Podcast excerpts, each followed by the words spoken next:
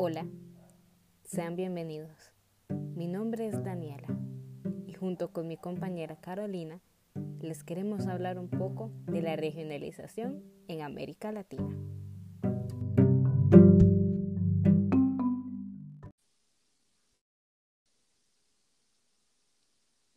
Hola Carolina, ¿estás lista? Hola, sí estoy lista, Daniela. Perfecto. Bueno, hola, mi compañera Carolina y yo les queremos hablar un poco del proceso de regionalización en América Latina. Bueno, en el siglo XIX, cuando Latinoamérica empieza a independizarse, empieza a existir este deseo de una integración entre todos los países para apoyar el desarrollo de la región. Y para esto también se crearon las instituciones de desarrollo como la OEA, CEPAL, BID, MENCOSUR y CAF se estaban realizando muchas comparaciones con la Unión Europea, con ese deseo, esa idea de querer realizar ese mismo modelo de desarrollo que se hizo allá, hacerlo aquí en la región. Sí, exactamente como decía mi compañera, eh, se realizaban comparaciones con la Unión Europea, pero cabe destacar como dato interesante que en Latinoamérica se estaban concentrando más que todo en la parte de integración económica y no tanto en lo que era el desarrollo social, cultural, ambiental, entre otros. Por otra parte, la CEPAL y el BID tenían como objetivo la integración latinoamericana, pero su financiación era mayoritariamente de origen extranjero, por grandes potencias como Estados Unidos, Francia, Rusia, China e Inglaterra. Por lo tanto, tenían poder de veto de las decisiones y realmente no representaban los intereses de la región. Entonces, no se consideraban organismos reales para la integración regional.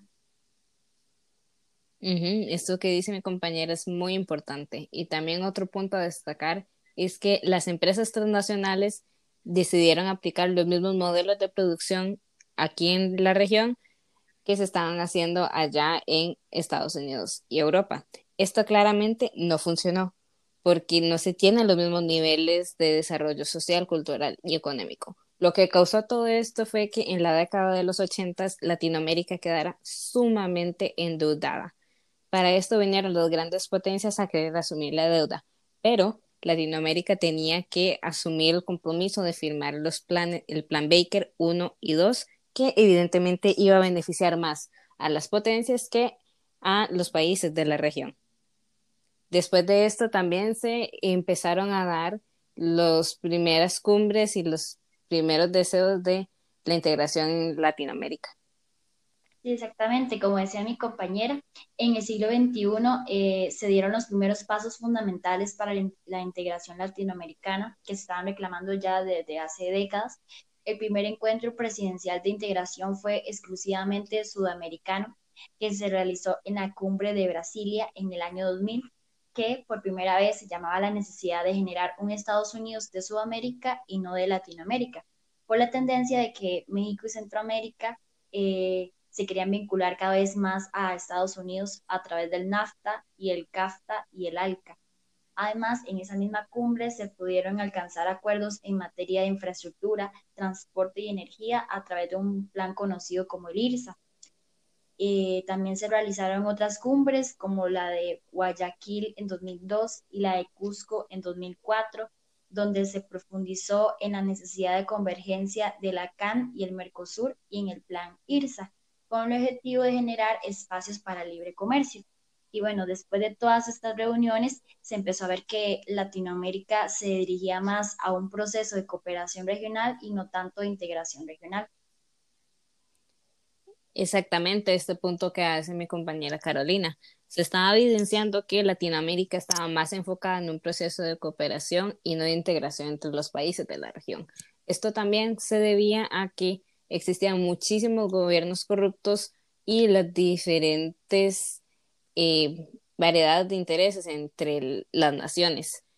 Estas también servían solo a una minoría poderosa y no a las masas de la población que son las realmente importantes en este asunto en las que se debe enfocar el desarrollo.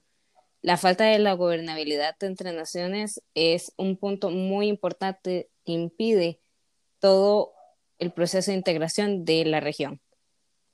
Sí, exacto. Entonces, eh, creemos que lo que realmente necesita Latinoamérica es aplicar lo que serían las necesidades traducidas en políticas y no viceversa, y que estas políticas cuenten con procesos de planificación cuantitativa y de gestión por resultados para que sean capaces de reducir las divergencias que hay en la región, donde, se les dé ventajas a todos por igual, para que haya así un adecuado proceso de integración, una integración exitosa.